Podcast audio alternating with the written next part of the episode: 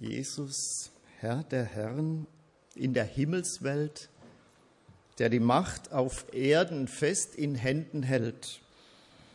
Ist das wirklich so? Hat Jesus auch hier auf der Erde alles in seiner Hand, alles im Griff?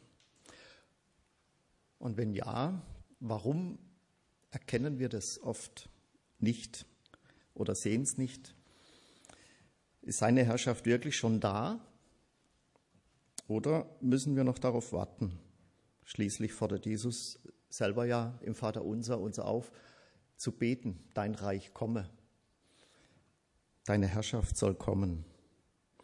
Also um die Frage vom Walter eindeutig zu beantworten, ich wäre jetzt lieber bei den Kindern, das gebe ich ganz offen zu, denn ich war sehr nervös, weil ich habe gemerkt, das Thema ähm, Reich Gottes ist ein so umfassendes, ähm, dass ich nachher erschrocken bin. Ich habe ja nur 30 Minuten Zeit. Ähm, wenn es zu lang wird, müsst ihr irgendwie mir ein Signal geben, gell? dann kürzt nur ab und dann wird es eine Predigtreihe. Irgendwann äh, fragt der Walter vielleicht noch einmal oder auch nimmer, weiß ja nicht. Ich habe, ähm, ja, jetzt wird es interessant, nämlich diejenigen, ähm, die vor acht Jahren in einem Gemeindeberatungs-, Entwicklungs-, Leitbildprozess ähm, involviert waren, vor acht Jahren. Die kennen zumindest eines von den beiden Büchern, und das ist das äh, von Keith Warrington, Das Reich Gottes. Und da heißt es im Untertitel, die Vision wiedergewinnen.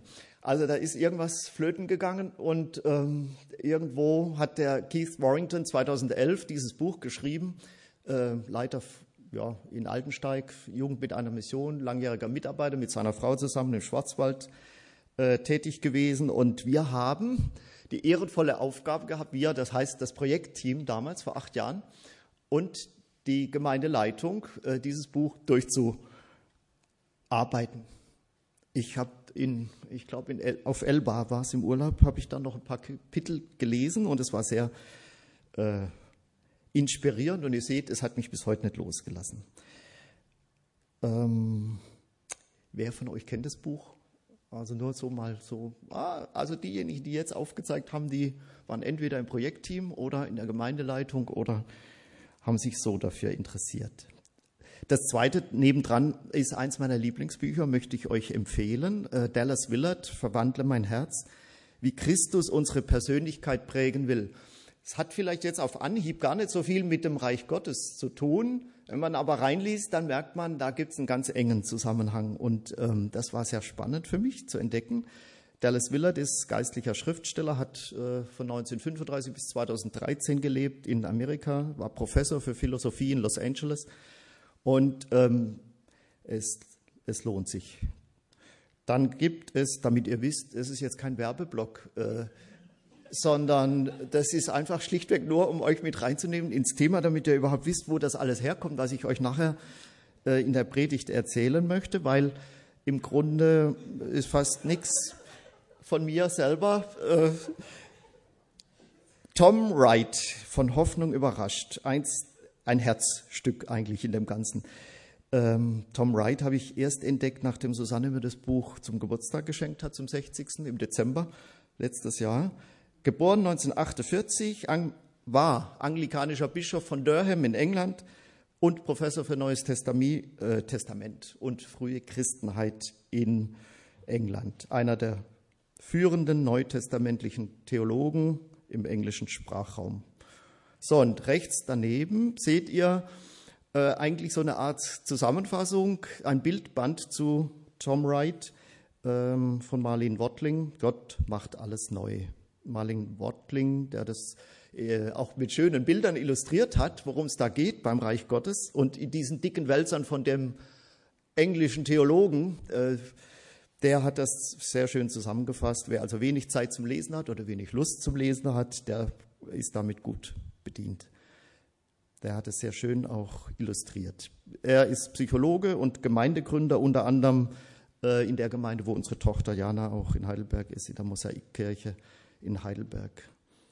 Ähm, jo, so, und jetzt habe ich vor acht Jahren ähm, einen, ja, ich hatte die ehrenvolle Aufgabe, Dietmar Kammler einzuladen im Rahmen unseres Leitbildprozesses. Dietmar Kammler war Stadtmissionar in Ludwigshafen, dann in Bad Bergzabern und dann äh, anschließend war er bei der Süddeutschen Gemeinschaft in leitender Mitarbeit in, in Baden-Württemberg und ist jetzt in Langensteinbach, äh, wie mir der Risch, glaube ich, erzählt hat, Leiter eines Bibelhauses, Bibelheimes.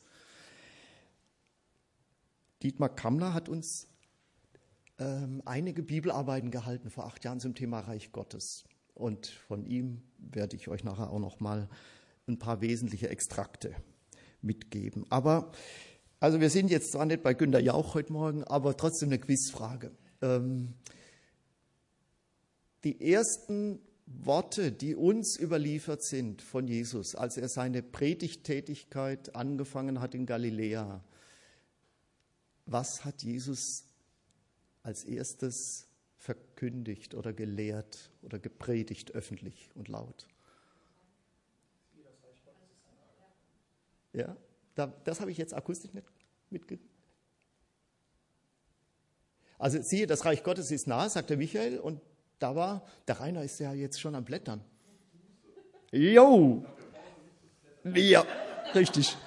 Also äh, Matthäus 4, Vers 17, äh, von da an, als Jesus in Galiläa unterwegs war, verkündete er seine Botschaft und das Erste, was er sagt, tut Buße, wie Luther übersetzt, oder ändert euer Leben, kehrt um. Gott will jetzt seine Herrschaft aufrichten und sein Werk vollenden. Also Michael, auch recht. Jesus zog durch ganz Galiläa, sprach in den Synagogen, verkündete die gute Nachricht, dass Gott jetzt seine Herrschaft aufrichten und sein Werk vollenden werde. Er heilte alle Krankheiten und Leiden im Volk. Und wenn man dann weiterliest, nur ein paar Verse weiter, dann steigt äh, er im Matthäusevangelium direkt mit der Bergpredigt ein.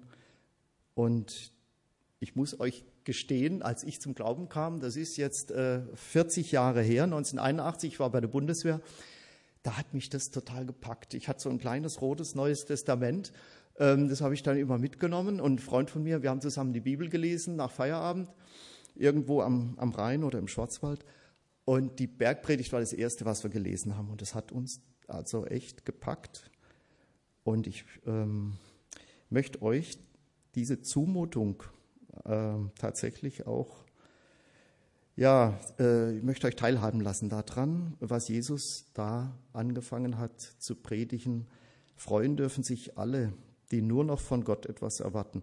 Das ist jetzt äh, nur auszugsweise im Schnelldurchlauf und nicht willkürlich, aber sehr subjektiv von mir ausgewählt, was Jesus den wenigen Jüngern, die er damals schon berufen hatte, und den Menschen, die drumherum standen, aber eigentlich gezielt seinen Jüngern gelehrt hat und verkündet hat. Freuen dürfen sich alle, die nur noch von Gott etwas erwarten und nicht von sich selbst. Denn sie werden mit ihm in der neuen Welt leben. Freuen dürfen sich alle, die keine Gewalt anwenden, denn Gott wird ihnen die Erde zum Besitz geben. Freuen dürfen sich alle, die barmherzig sind, denn Gott wird auch mit ihnen barmherzig sein. Freuen dürfen sich alle, die Frieden schaffen, denn sie werden Gottes Kinder sein. Und dann sagt Jesus, ihr seid das Salz der Erde. Und was das Salz für die Nahrung ist, das seid ihr für die Welt. Wenn aber das Salz seine Kraft verliert, wie soll es sie wiederbekommen? Ihr seid das Licht der Welt. So lasst euer Licht leuchten vor den Leuten, damit sie eure guten Werke sehen und euren Vater im Himmel preisen. Ich aber sage euch, liebt eure Feinde und betet für die, die euch verfolgen. So erweist ihr euch als Kinder eures Vaters im Himmel, denn er lässt die Sonne scheinen über Böse wie auf gute Menschen und lässt es regnen auf alle, ob sie ihn ehren oder verachten. Und schließlich, darum sollt ihr so beten, unser Vater im Himmel, dein Name werde geheiligt, dein Reich komme, dein Wille geschehe, wie im Himmel so auf Erden. Niemand kann zwei Herren dienen. Ihr könnt nicht Gott dienen und dem Mammon, also dem Besitz, dem Geld. Macht euch keine Sorgen. Euer Vater im Himmel weiß, dass ihr all das braucht, also all die Dinge zum täglichen Leben, Nahrung, Kleidung. Ähm, euer Vater weiß, was ihr braucht. Sorgt euch zuerst darum, dass ihr euch seiner Herrschaft unterstellt und tut, was er verlangt, dann wird er euch schon mit all dem anderen versorgen. Also, was Luther übersetzt hat, trachtet zuerst nach dem Reich Gottes.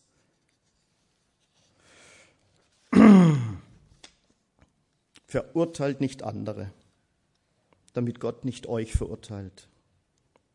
Denn euer Urteil wird auf euch zurückfallen und ihr werdet mit demselben Maß gemessen werden, das ihr bei anderen anlegt. Behandelt die Menschen so, wie ihr selbst von ihnen behandelt werden wollt. Das ist alles, was das Gesetz und die Propheten fordern. Geht durch das enge Tor. Denn das Tor, das ins Verderben führt, ist breit und die Straße dorthin ist es auch. Viele sind auf ihr unterwegs, aber das Tor, das zum Leben führt, ist eng und der Weg dorthin schmal, nur wenige finden ihn. Es werden nicht alle, die zu mir sagen, Herr, Herr, in das Himmelreich kommen, sondern die den Willen tun meines Vaters im Himmel.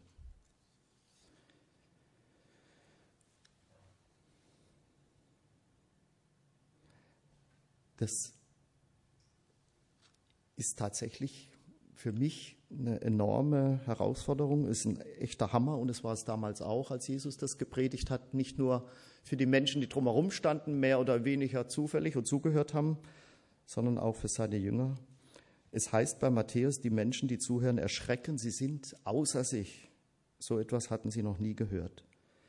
Was Jesus da gelehrt hat, war im Grunde eine absolute Zumutung, eine vollkommene Überforderung. Nicht nur für die Volksmenge, sondern auch für seine Jünger selbst. Immerhin, äh, es war noch lange nicht Pfingsten und sie waren gerade erst mit Jesus unterwegs und er steigt äh, so ein und lehrt sie in dieser Art und Weise ein völlig neues Denken oder eine Grundhaltung. Nicht nur für die Menschen eben um Jesus herum, sondern eben für die Jünger selbst war es eigentlich völlig unmöglich, das zu leben. Und ich habe mich gefragt, warum tut Jesus das? Warum dieser äh, diese Herausforderung und diese Zumutung. Und ich denke, wenn wir der Frage nachgehen, und das möchte ich eigentlich mit euch heute Morgen tun oder zumindest beginnen zu tun, ähm, dann kommen wir auf das Zentrum des Glaubens und dessen, was unser, was unser Glauben und Leben ausmacht und auch dieses neue Leben im Reich Gottes ausmacht.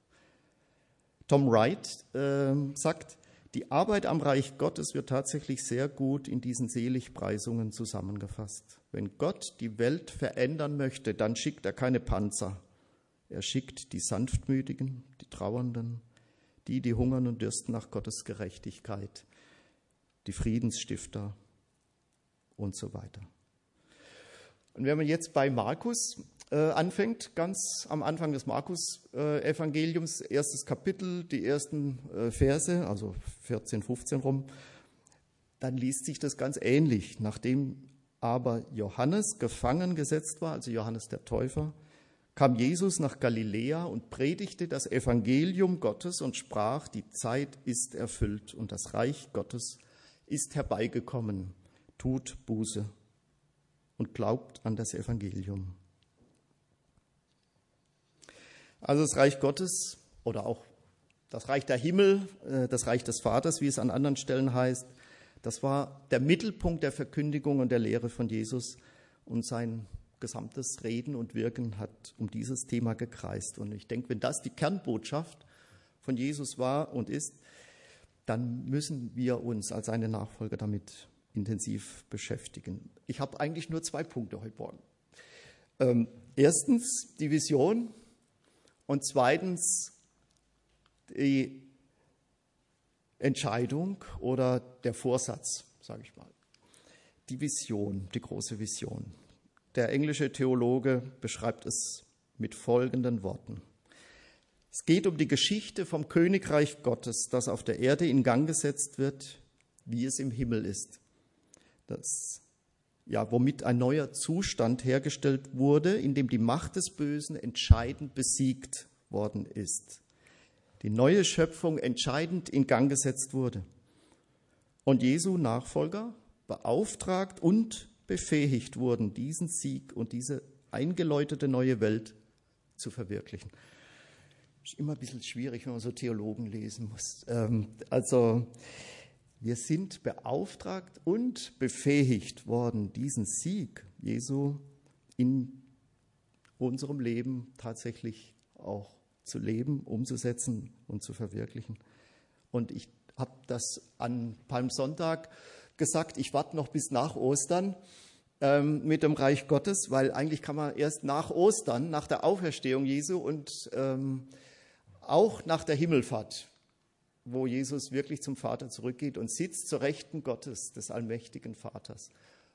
Erst dann und nach Pfingsten im Prinzip richtig äh, über dieses Thema nachdenken und über das Reich Gottes predigen und deswegen passt es heute besser heute übrigens ähm, Trinitatis, Dreieinigkeitsfest. Und ähm, als Christiane gefragt hat, welche Lieder, habe ich darauf bestanden, dass wir dieses schöne Lied singen. Ähm, Christiane, wie hieß es der, vom Titel her? Wo? Ja, genau. Also dieses, äh, dass wir wirklich Gott, den Vater, Jesus als den Sohn und den Heiligen Geist anbeten und das ist eben heute nach Pfingsten erst richtig möglich, dass wir auch von dieser Herrschaft her denken und leben. Und ja, Tom Wright sagt Folgendes, die gute Nachricht, und das ist jetzt eine Definition des, äh, dessen, was Evangelium, was gute Nachricht eigentlich heißt. Die gute Nachricht ist, dass der eine wahre Gott nun das Kommando über die Welt übernommen hat in und durch Jesus, durch seinen Tod und seine Auferstehung. Er hat die Welt auf eine neue Weise ergriffen, um sie mit seiner Herrlichkeit und Gerechtigkeit zu füllen. Die uralte Krankheit, die die gesamte Welt und alle Menschen lahmlegte, wurde endlich geheilt, sodass nun an ihrer Stelle neues Leben aufwachsen kann. Das Leben ist wieder zurückgekehrt und es fließt wie ein mächtiger Strom in die Welt hinein, in Form einer neuen Kraft, der Kraft der Liebe. Die gute Nachricht war und ist, dass all das in und durch Jesus geschah. Dass es eines Tages vollständig und ultimativ geschehen wird in der ganzen Schöpfung. Und dass wir Menschen, jeder einzelne von uns, wer auch immer wir sind, diese Verwandlung bereits hier und jetzt erleben können. Das ist das christliche Evangelium. Zitat Ende. Dein Reich komme, dein Wille geschehe, wie im Himmel, so auf Erden. Das hat äh, Marlin Wottling in diesem Buch, ich hoffe, man kann es lesen, ist ein bisschen blass, ähm, illustriert in der Form, dass er sagt, im Grunde kommt die Zukunft, kommen die Kräfte der zukünftigen Welt jetzt schon in die Gegenwart, obwohl wir noch nicht an dem Punkt sind, wo sich das alles vollständig und ganz ähm, und endgültig dann auch verwirklicht. Also Jesus kommt quasi aus der zukünftigen Welt in unsere Gegenwart. Und diese gewaltige Vision hat Jesus uns mit dem Evangelium vom Reich Gottes vermittelt. Er kam, um das himmlische Königreich anzukündigen und es aufzurichten. Und er kam, um uns, seinen Jüngern zuerst, und uns zu erklären, wie es darin zugeht. Das himmlische Königreich ist der Ort, an dem das getan wird, was Gott will. Im Himmel geschieht der Wille Gottes uneingeschränkt, aber die Erde hat er den Menschen zur Herrschaft übergeben. Und unser Planet scheint der einzige Ort im Universum zu sein, an dem Gott zulässt, dass sein Wille nicht geschieht. Hier lässt Gott es zu, dass man ihn ignoriert, dass man ihn klein macht, dass man ihn bezweifelt, anklagt. Auf der Erde lässt Gott es zu, dass der Mensch sich anmaßen kann, Gott für tot zu erklären und sich selbst an seiner Stelle zu intronisieren.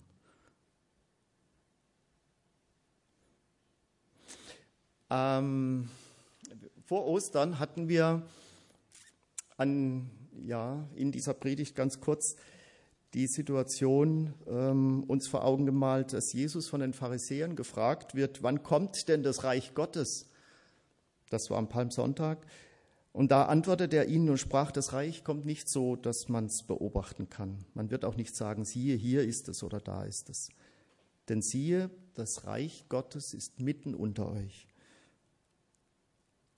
Und spätestens seit Pfingsten kann man äh, diesen Vers auch anders übersetzen. Man kann ihn sowieso anders übersetzen, aber seit Pfingsten gilt eigentlich diese andere Übersetzung genauso. Sie ist möglich und richtig, sagt Dietmar Kammler.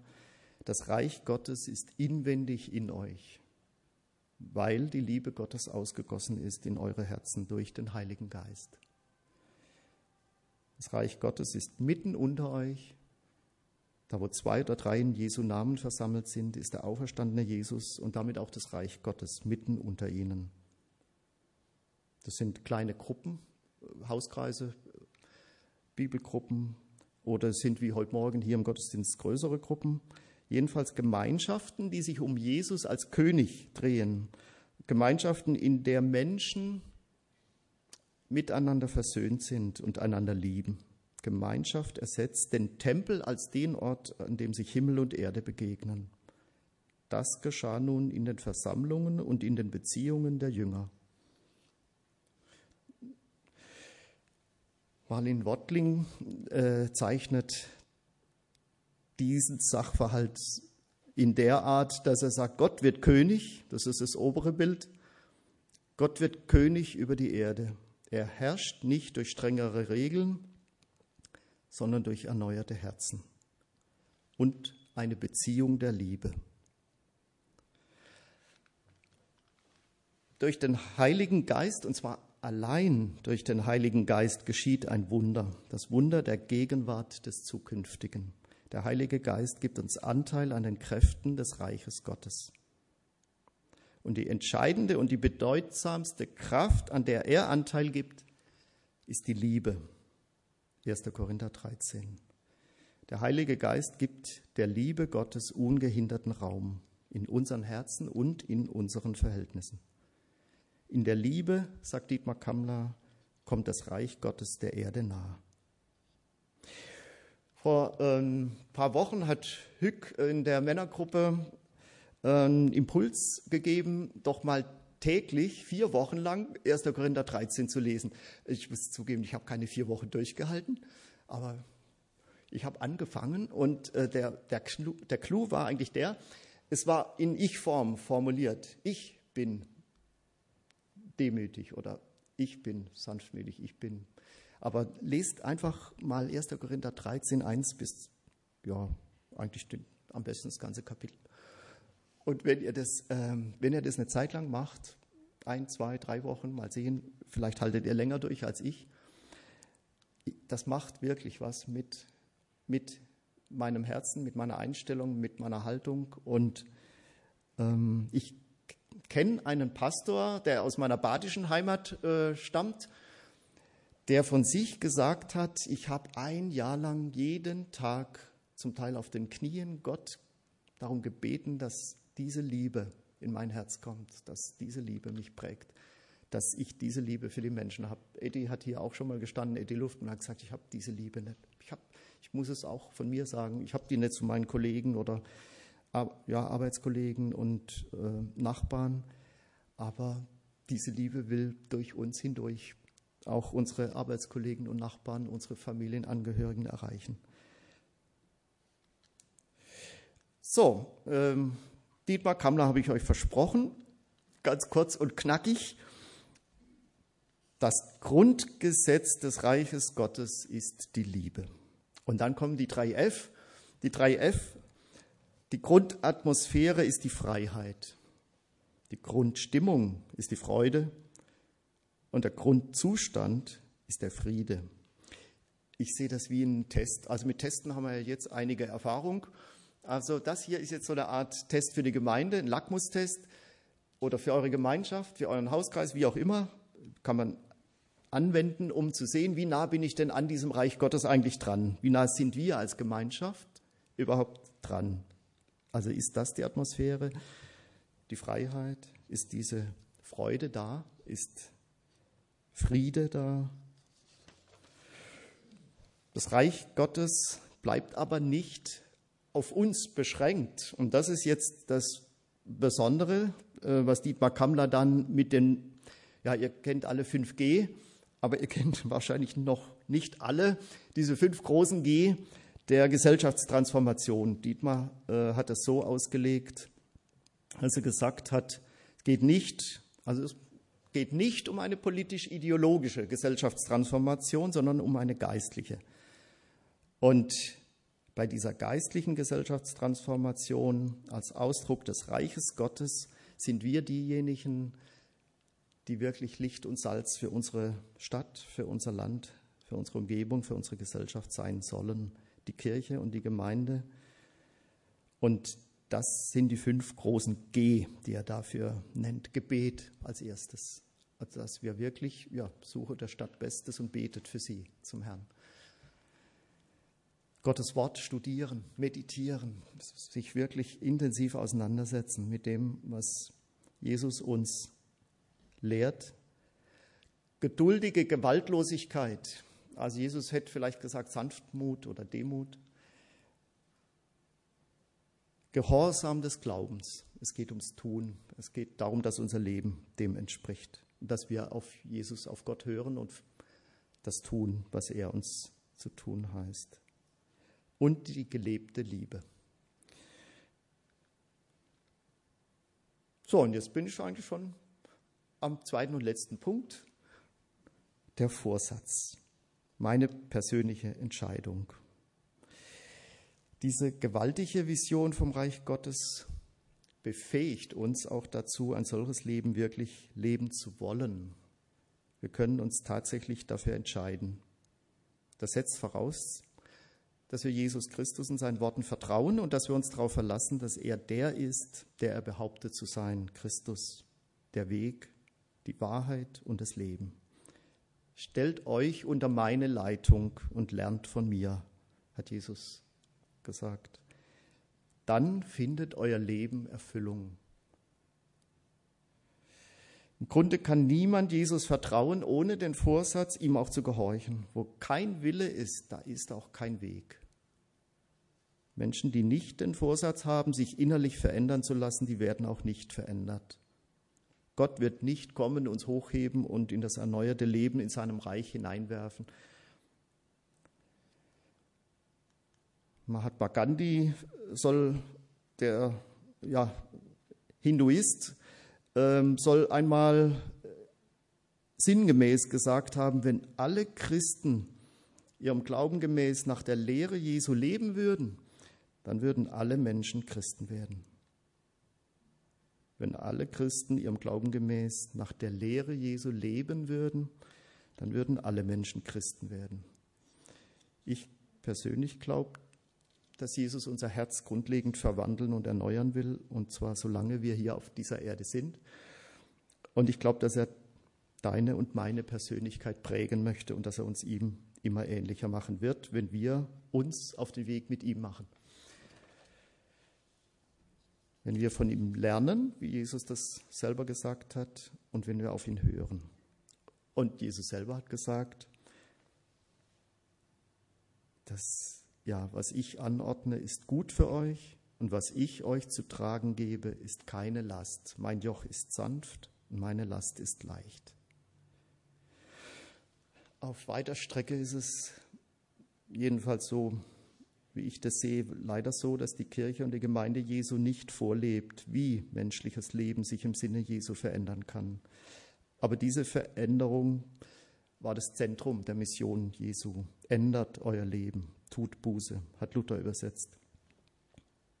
Und Reich Gottes beginnt mit der radikalen und endgültigen Überwindung der Rebellion des Menschen gegen seinen Schöpfer.